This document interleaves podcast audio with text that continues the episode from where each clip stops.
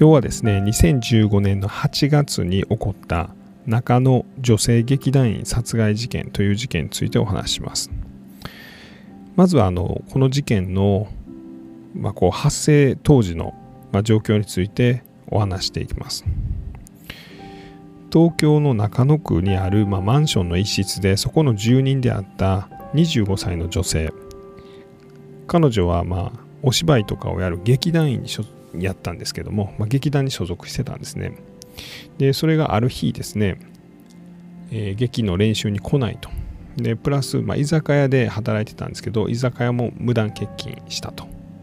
で、まあ、普段そういうことをする人じゃないということなので、ま、居酒屋の店長とか劇団員が心配して、まあ、彼女に連絡をするんですが、まあ、返事がないと。で居酒屋の店長店長さんか誰か分かんないですけど居酒屋の人が、まあ、彼女のマンションに行ってで、えー、どんどんと扉を叩くが応答がないと。で警察に通報して警察が開けたら25歳のその女性劇団員が全裸の状態で、まあ、何者かに首を絞められて、まあ、殺された状態で発見されました。で彼女は全裸の状態で、まあ、衣服が何者かに持ち去られていました。さらに、まあ、8月で、まあ、暑かったというのもあるんでしょうけどエアコンのリモコンが何者かによって、ま、盗まれてました。さらには彼女が使ってたリュックも何者かによって持ち去られていました。で指紋が全くありませんでした。鑑識が調べたんですが。ただ彼女の口元唇の辺りとか胸元ですねに犯人のものと思われる唾液が残っていました、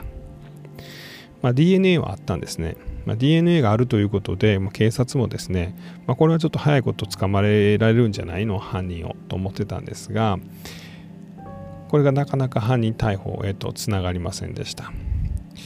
えー亡くなった被害者は、まあ、加賀谷梨沙さんという25歳の女性なんですけども、まあ、居酒屋でアルバイトしたり劇団員としていろいろ活動してたりして、まあ、こういう関係も広かったんです警察は片っ端から怪しいと思われる、まあ、この、ま、部屋で亡くなっているというのもあったんで顔見知りの犯行じゃないかということで、まあ、こういう関係を片っ端から洗っていったんですけどもま、重要人物もしくは容疑者となるような男にはたどり着きませんでした。ただ、まあ、テレビとかの報道ではですね、まあ、その下の階彼女の部屋の下の階に住んでる男性が、まあ、1ヶ月前ぐらいに、まあ、争う声を聞いたとかあと居酒屋の店員さんもそれぐらいのタイミングで彼女が顔にあざを作って職場に来たと、まあ、いうことで、まあ、元交際相手の男に、まあ、犯人ちゃうのというまあ、白羽の矢が立ちます。で実際その男はですね、まあ、彼女の元恋人ですね、まあ、彼女に対して暴力は振るってたんですが、まあ、その口元や胸元に残されてた唾液の DNA とは一致せず、まあ、アリバイもあるということで、まあ、なかなか捜査はまた振り出しに戻ります。で事件が起こったのが2015年の8月で、まあ、その7ヶ月後かな、えー、と2016年の3月になってですね福島県に住んでいる当時39歳の徳倉という男がま逮捕されます。で実は全然面識はありませんでした、まあ、ですが、まあ、DNA が一致したということで、まあ、取り調べが受けられてで、えー、徳倉が、ま、犯行を自供したということで逮捕裁判へとなります。でこの裁判でですね徳倉はま殺害したことは認めたんですが、まあ、彼女が全裸の状態で見つかっていた胸元や口元に唾液をついてた。つまりそれが、ま、強制わいせつ。で、えー、さらに亡くなってるんで、えま、わいせつ致傷ですね。になるんじゃないかという部分に関してはま否認をしました。まあ、なので、まあ、エッチな目的で彼女を襲っていないと、まいう主張をしたということです。で、検察側は無期懲役、弁護側は懲役17年を主張したんですが、その時に徳倉がですね、まあ、犯行の動機ということで、まあ、かなり無茶苦茶な主張をし始めました、まあ、これが一番の事件のポイントだと思います、えー、後半はですね比較的早く始まりました。で2018年の2月ぐらいかな、えー、法廷に現れたこの容疑者、まあ、被告か当時はの戸倉。39歳なんですけど結構男前です、えー、黒いスーツに黒縁の眼鏡を着てやってきてですね。で、えーまあ、殺人については認めるんですけど強制強制わいせつ致死罪はあの無罪であると言います。でその時にですね、まあ、じゃあなぜ彼女を殺してしまったんだと、まあ、いうことを聞かれて、まあ、このように答えます。まあ、知らない男が彼女を殺さないと悪魔が映ると。首だよ首と。自分にささやいたと。早く倒さないといけないと。その声に従わなくてはいけないと思いましたと、まあ、いう供述を始めます。でそれ以前にはですね、まあ、実は徳倉はコンビニで、まあ、夜にこの加賀谷さん女性を見つけて後をつけていたんですね。で、えー、彼女の家の前まで行って、まあ、無理やり家に押し込んで、まあ、そこで犯行に及んだんですが、えー、なぜ家まで行ったかということに関しては、まあ、LINE を交換したかったと。でこの徳倉はですね実はま東京で長いことまあ、会計士になるために勉強してたんですけれども、まあ、なかなかそれがうまいこといかず、まあ、会計士の夢を捨てて、まあ、不動産関係の仕事をしていました。ただそこでも、まあ、頑張ってはいたんですけどあまりうまいこといかず、えー、もう福島の実家に戻ろうと、まあ、いうようなことを決めていたタイミングです。で、まあ、そんなタイミングで夜に、まあ可愛い女の子を見つけて、まあ、LINE 交換して、まあ、東京に思い出を残したいと、まあ、いうことで彼女に近づいたと。で部屋の前まで行った瞬間に耳元で、まあ、知らない男のささやき声が聞こえたとその男が言うには悪魔が映るよ早く彼女を倒さないと。で首だよ首。コード。でその男の声に従って、まあ、仰向けに倒れた加賀谷さんの首を手で締めたり扇風機のコードで締めて、まあ、殺害したと。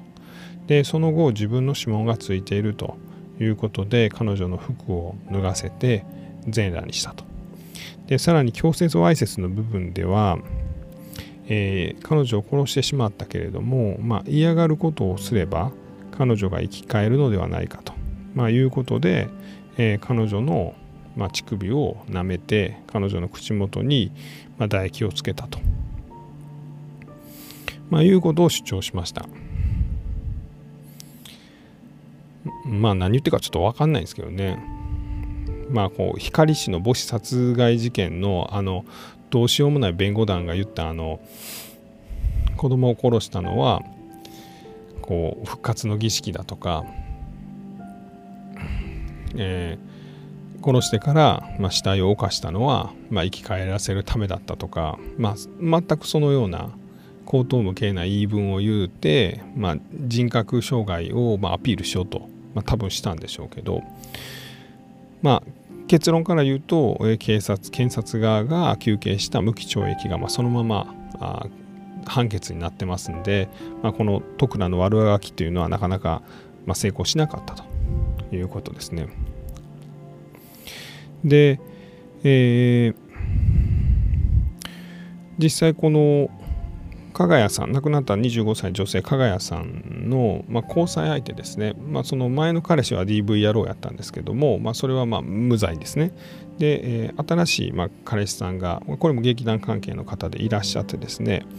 で、えーまあ、この方はあの長らくその犯人が捕まるまでの7ヶ月間、まあ、ひたすら毎晩この事件現場に行ってですね。で、えー、なんとかこう犯人逮捕につながるような証拠がないかっていうのをま探してたということです。で事件後も実はですねそこのマンションは女性専用のマンションだったんですけども、まあ、彼女と一緒にいたいということで、まあ、男性なんですが、まあ、その女性マンション加賀谷さんが住んでたマンションに、ま住み続けたと。でそれを大家さんも OK してくれたと。ま、いうことだそうです。ちなみにこのではこの徳倉という男が、まあ、どういう男やったのかというのを少しちょっとお話していきましょう。えー、徳倉39歳2015年の段階でなので、まあ、いわゆる段階ジュニアですね。えー、ご実家が、まあ、会計士の家やったそうで、まあ、自分も将来会計士になろうと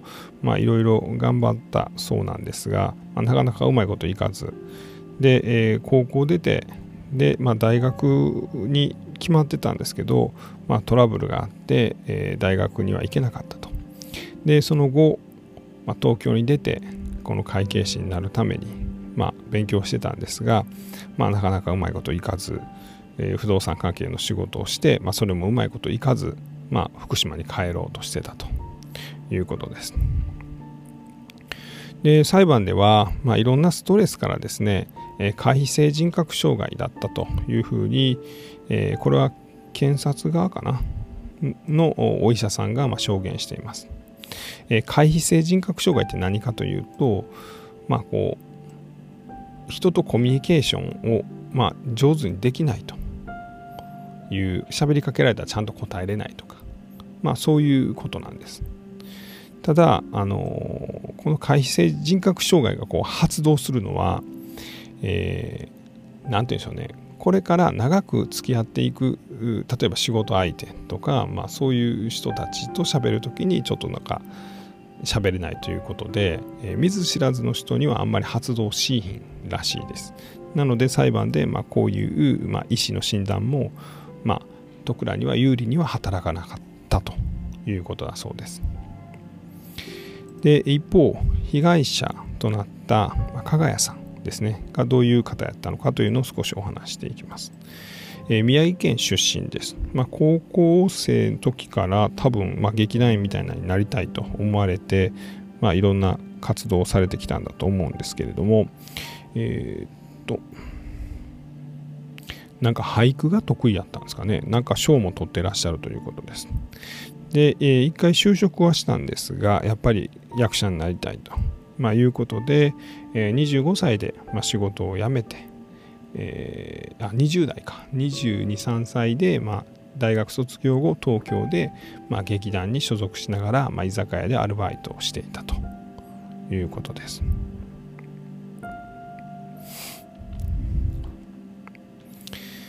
で、えー、被害者の加賀谷さんのお父さんですねが、えーまあ、裁判で、まあ、証言しています、まあ、娘が亡くなったことについて、えー、一緒に過ごした時間は本当に幸せでした。まん丸顔のリサの笑顔はみんなを幸せにしてくれました。えー、リサの大好きな眠りの時間はもう邪魔をしないからゆっくりと楽しい夢を見ながら眠りについてください。守ってあげられなくて本当にごめんなと、まあ、いうような証言をされています。えー、今日はですね2015年に東京の中野区で起こった、えー、中野、えー、女性劇団員殺害事件についてお話ししました。えー、徳倉は現在無期懲役の罪で刑務所に入っております。犯人のね。え、最後まで聞いていただきましてありがとうございました。